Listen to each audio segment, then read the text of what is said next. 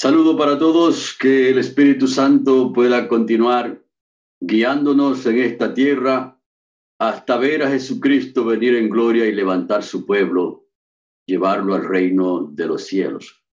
Vamos a continuar en este día estudiando la palabra de Dios. Ustedes saben que yo estaba siguiendo una serie el año pasado y le debía un tema. Este, son tres, tres partes que tenía o que tiene esa serie y entonces en el mes de diciembre iba a concluir, pero no pude estar presente esa vez. Y ahora quiero cumplir con ustedes ese compromiso que hice y quiero trabajar con este tema ya la última la última parte de este importante tema el tormento eterno y entonces ya trabajamos las primeras partes, la parte 1 y la parte 2. Y entonces hoy nos proponemos trabajar y con esta parte número 3, que es la última, el tormento eterno, parte 3. En las dos primeras partes ya nosotros vimos una serie de elementos bíblicos que nos dicen a nosotros que las personas que han muerto no pueden interactuar en ningún lugar porque están en un estado de inconsciencia. Y entonces trabajamos toda esa, esa argumentación bíblica y hoy vamos a concluir con la parte número tres de este estudio, el tormento eterno. Y entonces, eh, este tema lo tuvimos que dividir en tres partes por dos razones importantes. La primera es que, o en primer lugar, por lo complejo que es explicar este tema y el tiempo que disponemos. Es decir, que en un momento uno dispone de muy poco tiempo y no puede abarcar así todos los detalles y los matices que tiene el tema. Y en segundo lugar, porque son millones de personas que han creído que verdaderamente Dios va a torturar eternamente sin que puedan escapar a todos los que no creyeron en Él. Y peor aún es que ya mucha gente cree que ya los está quemando. Es decir, que antes de juzgarlos, ya Dios los está condenando. Y todo esto es contrario a lo que Dios dice en su palabra y al carácter que Dios tiene. Y entonces por eso lo dividimos en, en tres partes. De acuerdo con un estudio publicado por el Centro de Investigación PEI, un centro que brinda información sobre problemáticas, actitudes y tendencias que caracterizan a la sociedad de los Estados Unidos y el mundo señala que el 59% de los estadounidenses cree que el infierno es un lugar donde los impíos arderán para siempre. Yo quiero decirle a ustedes, hermanos, que este es un tema más serio de lo que nosotros pensamos. Porque una persona, a menos que cambie esa manera de pensar, es muy difícil que pueda armonizar con la voluntad de Dios, porque comenzando ya no entiende a Dios y no lo, y no lo puede aceptar en sus corazones de la manera que Dios quiere. Lo que indica que este es un tema demasiado complejo, demasiado terrible, y de hecho ya le hemos dicho a ustedes en las dos ponencias anteriores que la estructura de engaño de Satanás está precisamente plantada aquí en el estado de los muertos. Y por supuesto que la idea de Satanás es que las personas no mueren y que ellos continúan viviendo después que han muerto aquí en la tierra. O sea que es un asunto sumamente serio y ya le hemos dicho también que la mayoría de las personas que habitan sobre la tierra creen este asunto que la serpiente dijo en el desierto allá, como ya lo hemos presentado, de que no moriremos Y entonces la mayoría de la gente cree esto y es un asunto sumamente serio. Aquí tenemos la parábola del rico y Lázaro, que es el texto bíblico más centralizado en las personas que creen que los muertos siguen viviendo. Así que la parábola del rico y Lázaro es la, el texto por excelencia para los predicadores de la inmortalidad del alma, decir que las personas continúan viviendo. Y entonces, una parábola, esta parábola es una comparación o alegoría, o una parábola es una comparación o alegoría partiendo de una realidad sensible. A través de ella se comunica un mensaje al oyente o al lector y se le invita a una decisión personal. Y entonces Jesucristo usó mucho el método lingüístico, el método, la figura literaria de las parábolas. Y entonces la Biblia tiene también muchas parábolas que es muy importante entender cómo funciona o cómo interpretar una parábola. Nosotros tenemos un libro muy importante escrito por el doctor, el doctor Badenas. Se llama así Las parábolas, que trata sobre la interpretación de las parábolas. Y entonces Jesucristo utilizó mucho eh, las parábolas y en la Biblia en diferentes lugares se encuentran diferentes parábolas. Por ejemplo, aquí tenemos una. Aquí tenemos una del Antiguo Testamento y lo encontramos en jueces el capítulo 9 y los versículos 8 al 15. El versículo un poquito extenso, pero es importante leerlo para poder comprender y también ayudar a las personas que están enredados en la creencia del tormento eterno. Mira aquí lo que es una parábola o una, un ejemplo de una parábola en el Antiguo Testamento. Fueron una vez los árboles a, a, a elegirse un rey y dijeron al olivo, que el olivo es un árbol, reina sobre nosotros. Pero el olivo respondió, he de dejar mi aceite con el cual se honra a Dios y a los hombres para reinar sobre los árboles. Dijeron pues los árboles a la higuera, anda tú, reina sobre nosotros.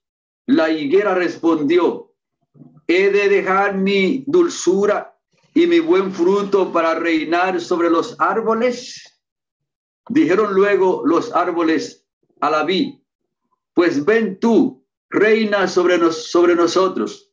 La vid respondió, he de dejar mi vino que alegra a Dios y a los hombres para reinar sobre los árboles.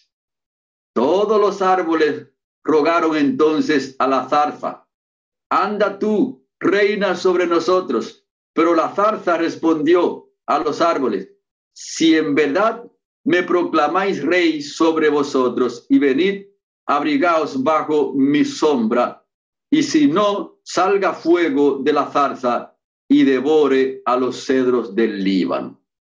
Entonces, si ustedes ven aquí, esta, esta parábola, una cosa está claro en esta parábola. Los árboles no pueden sostener una conversación entre ellos. Ven ustedes, porque aunque los árboles son seres vivos, son, son, son plantas que, que tienen vida, que Dios le dio un tipo de vida a los árboles, que ellos nacen, crecen, se reproducen y mueren, y mucho menos reinar como si fueran hombres y mujeres, todo lo contrario. Cuando una, pues, una cosa que la gente ama es reinar, a una persona todavía no le han dicho que reine, y ya anda buscando, queriendo tumbar a otras personas para ellos ponerse como reyes. Entonces, ustedes que realmente uno tiene que tener una, una mente clara y tiene que ser alguien que sea muy raro para poder entender que esta parábola es literal, o sea, que los árboles pueden tener esa conversación para reinar como si fuesen hombres y mujeres. Así que la palabra, la palabra debe significar otra cosa. Es decir, debe haber una lección, una enseñanza que es transmitida a través de la parábola. ¿Ven ustedes? Y como esa, la explicación de este tema, no es esta parábola en sí que estamos explicando, la hemos puesto aquí para que nosotros podamos ver un ejemplo de una parábola en la Biblia que necesariamente hay que buscar la interpretación, qué es lo que quiere decir esa parábola, cuál es la enseñanza que está detrás, porque de lo contrario, entonces estaríamos en un problema si le enseñamos a la gente por allá que sí, que los árboles pueden hablar y tener una conversación, incluso ser reyes para, para reinar entre ellos. O sea que la gente nos vería muy raros si le explicamos eso. Y entonces ahora, aquí tenemos la parábola del rico y Lázaro, que la hermana Marta leyó hace un tiempito de atrás. Es un texto bastante extenso también, pero es bueno leerlo porque ciertamente nosotros tenemos que leer la Biblia y entonces eh, tener una conciencia clara de las enseñanzas que hay detrás de las parábolas para que podamos ayudar también a los que nos rodean y de una manera muy específica ayudarnos a nosotros mismos. Y entonces ahí está, el rico y Lázaro. Había un hombre rico que se vestía de púrpura y de lino fino y hacía cada día banquete con esplendidez. Había también un hombre, un mendigo llamado Lázaro, que estaba echado a la puerta de aquel lleno de llagas y ansiaba saciarse de las migajas que caían de la mesa del rico y aún los perros venían y lamían las llagas. Aconteció que murió el mendigo y fue llevado por los ángeles al seno de Abraham. Y murió también el rico y fue sepultado. Y en el Hades o en el sepulcro alzó sus, alzó sus ojos, estando en tormentos, y vio de lejos a Abraham y a Lázaro en su seno. Entonces él, dando voces, dijo, Padre Abraham, ten misericordia de mí y envía a Lázaro para que moje la punta de su dedo en agua y refresque mi lengua, porque estoy atormentado en esta llama. Pero Abraham le dijo, hijo, acuérdate que recibiste tus bienes en tu vida y Lázaro también males, pero ahora este es consolado aquí y tú atormentado allá. Si uno se detiene a pensar bien en esta parábola, en varias partes, un hombre rico, una persona llagado y que los perros le están lamiendo las llagas allí en presencia del rico, uno se da cuenta rápidamente así con un vistazo que esto es una alegoría o una parábola. Pero como ya hemos dicho, muchos predicadores cuando agarran su micrófono, mis estimados, comienzan a presentar esta parábola y a aterrorizar a la gente, porque déjeme decirle que yo no he visto un asunto que aterrorice más a las personas como decirles que Dios, una persona que pecó por 20 años y para Dios comenzar a descargar su ira sobre él, lo va a quemar por 20 mil años solamente para calentar el brazo.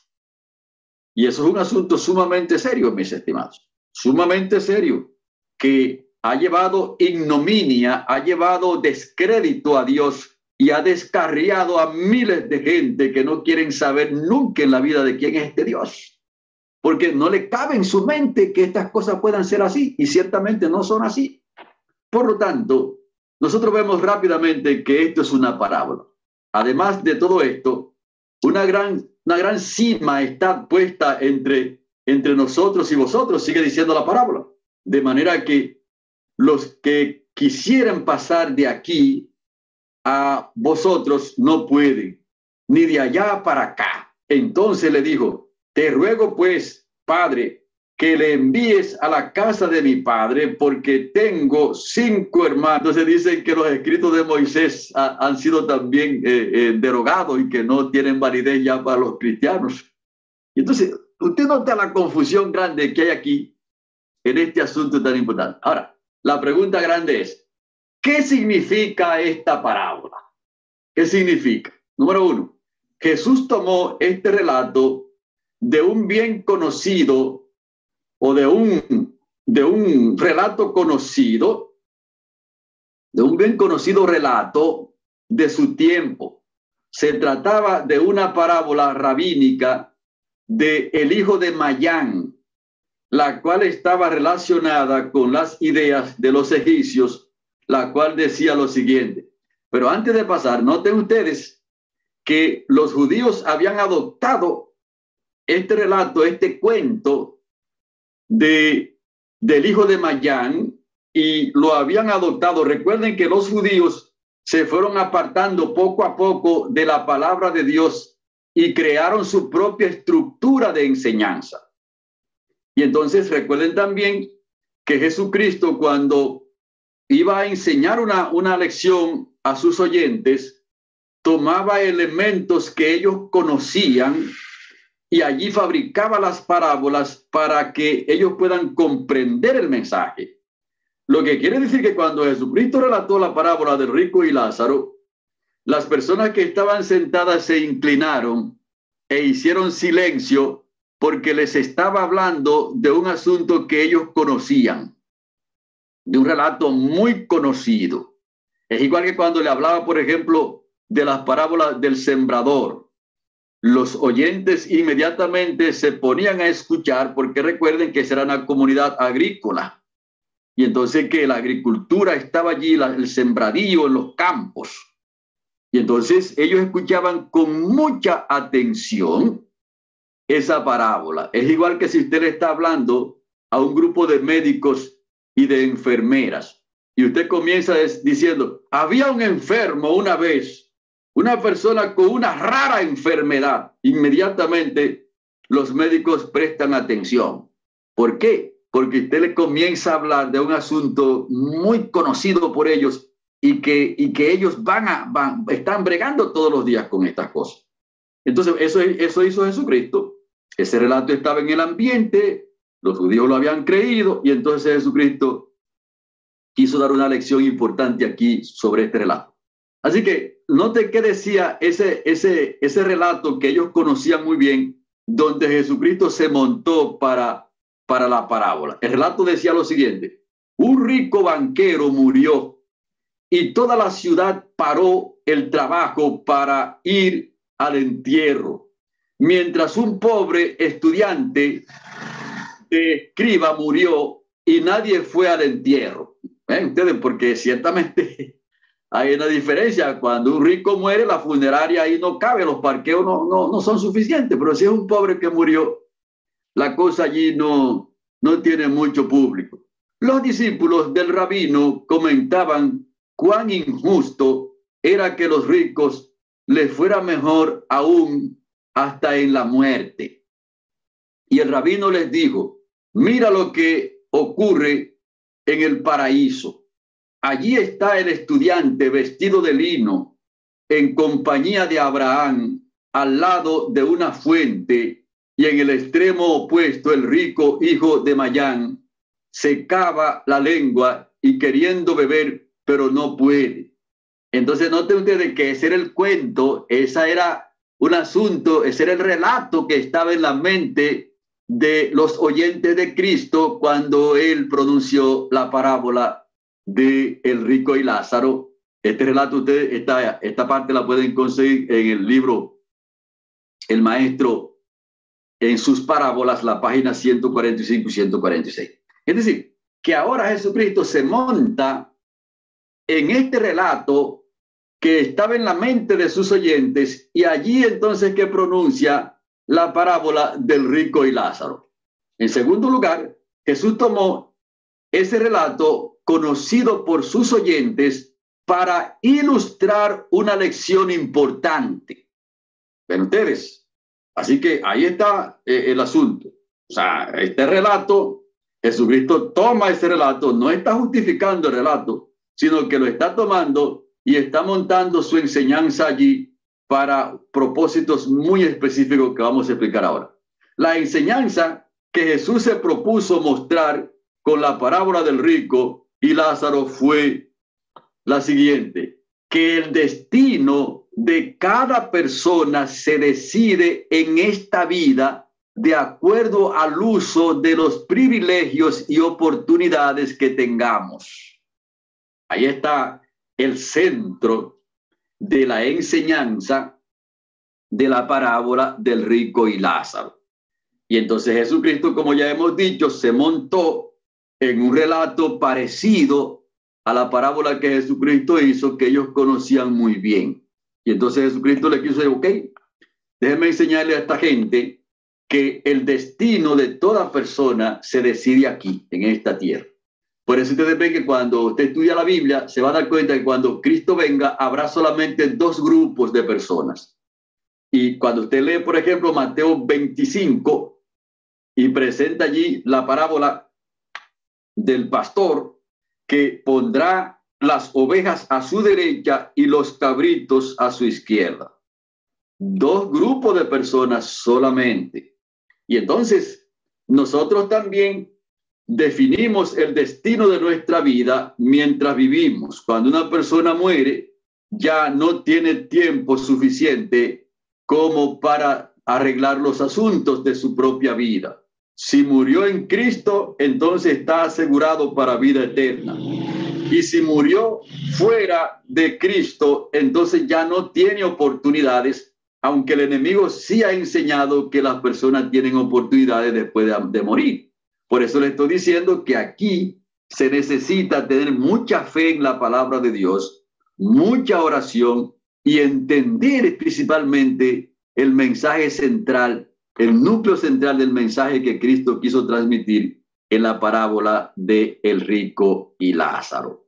Y entonces otro segundo propósito que Jesucristo estuvo al pronunciar la parábola del rico y Lázaro, a la vez estaba descalificando la enseñanza de que es posible arreglar la conducta en el más allá. Es decir, que la persona se puede descuidar como se ha enseñado en esta tierra, puede vivir una vida descuidada y que luego viene un pastor o una persona y le arregla sus problemas después de morir.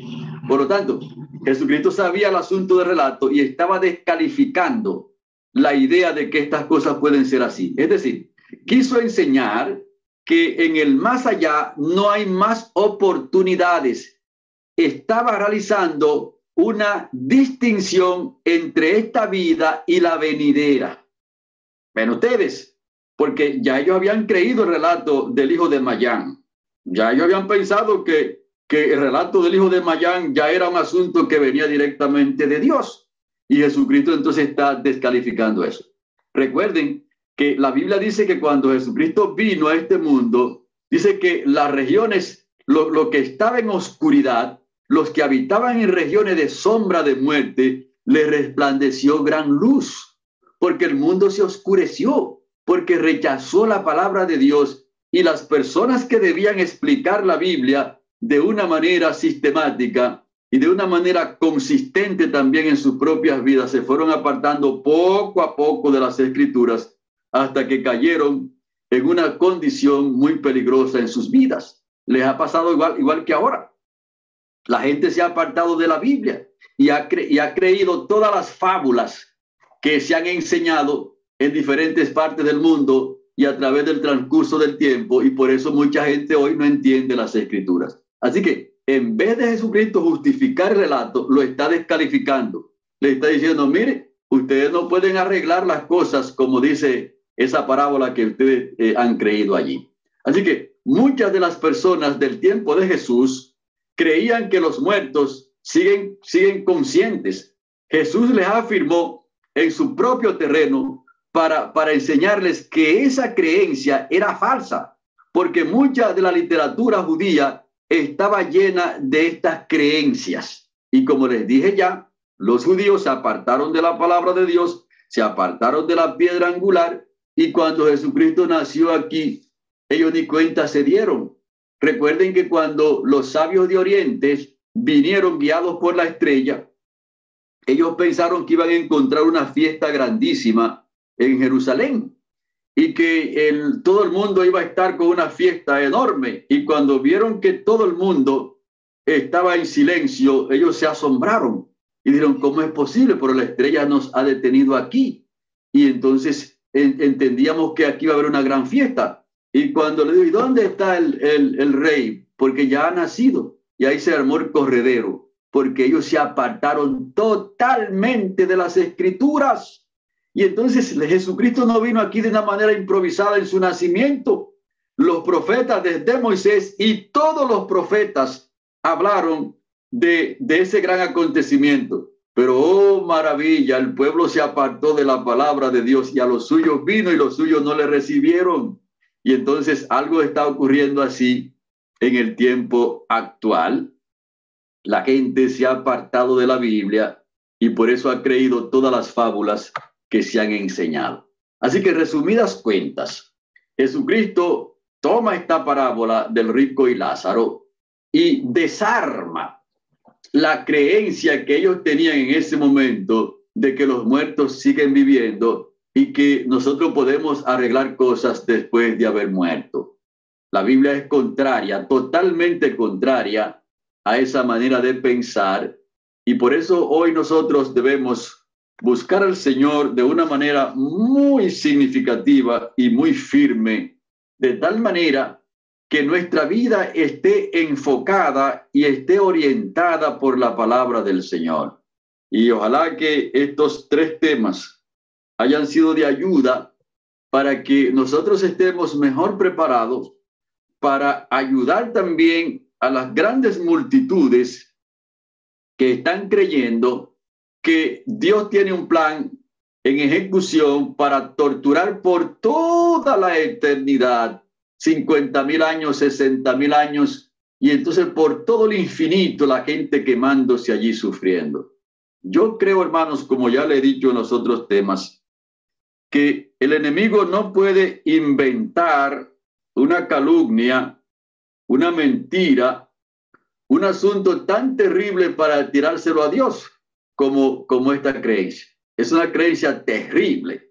Una creencia que ha puesto a muchas personas a ser ateos y a muchas personas a decir que Dios es ese Dios y que se sale incluso de los parámetros de los injustos.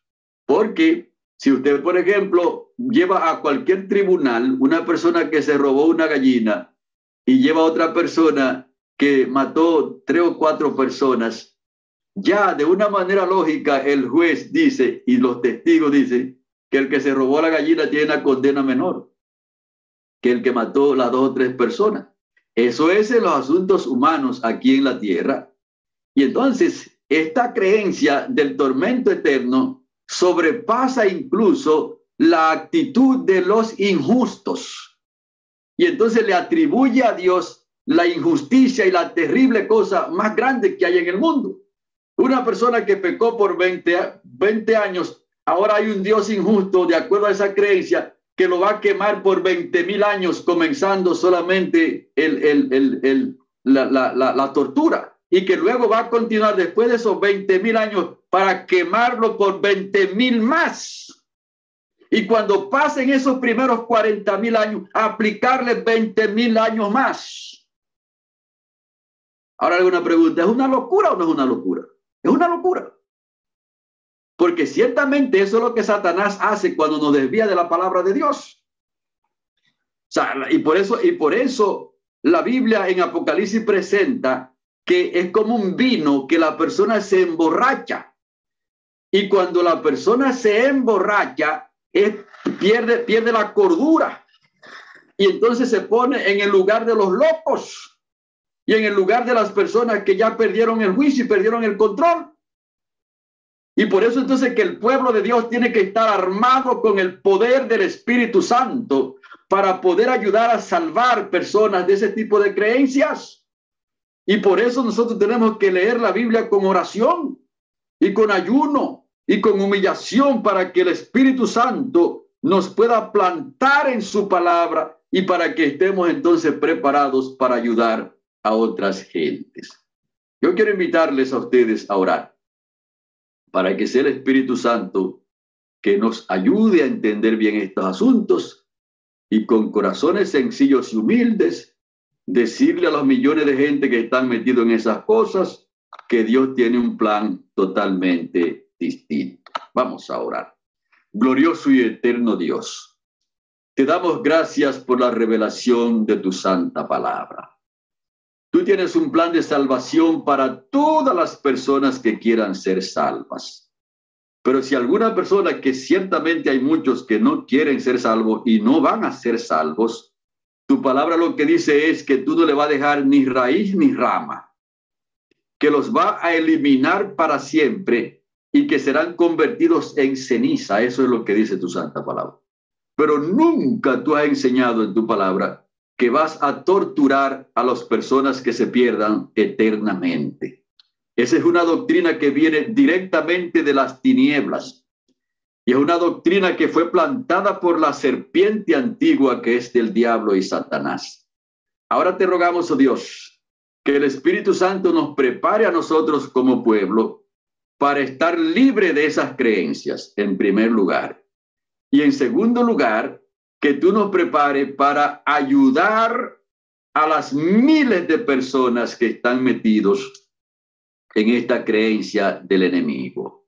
Y que así tu pueblo pueda prepararse sin mancha y sin arruga, sin creencias extrañas, sin asuntos que son contrarios a tu voluntad, y nos preparemos para ver el rostro de Cristo Jesús y para vivir contigo por toda la eternidad.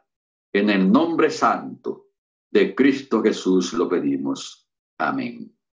Que el Señor les bendiga a todos y que podamos ayudar a otras personas.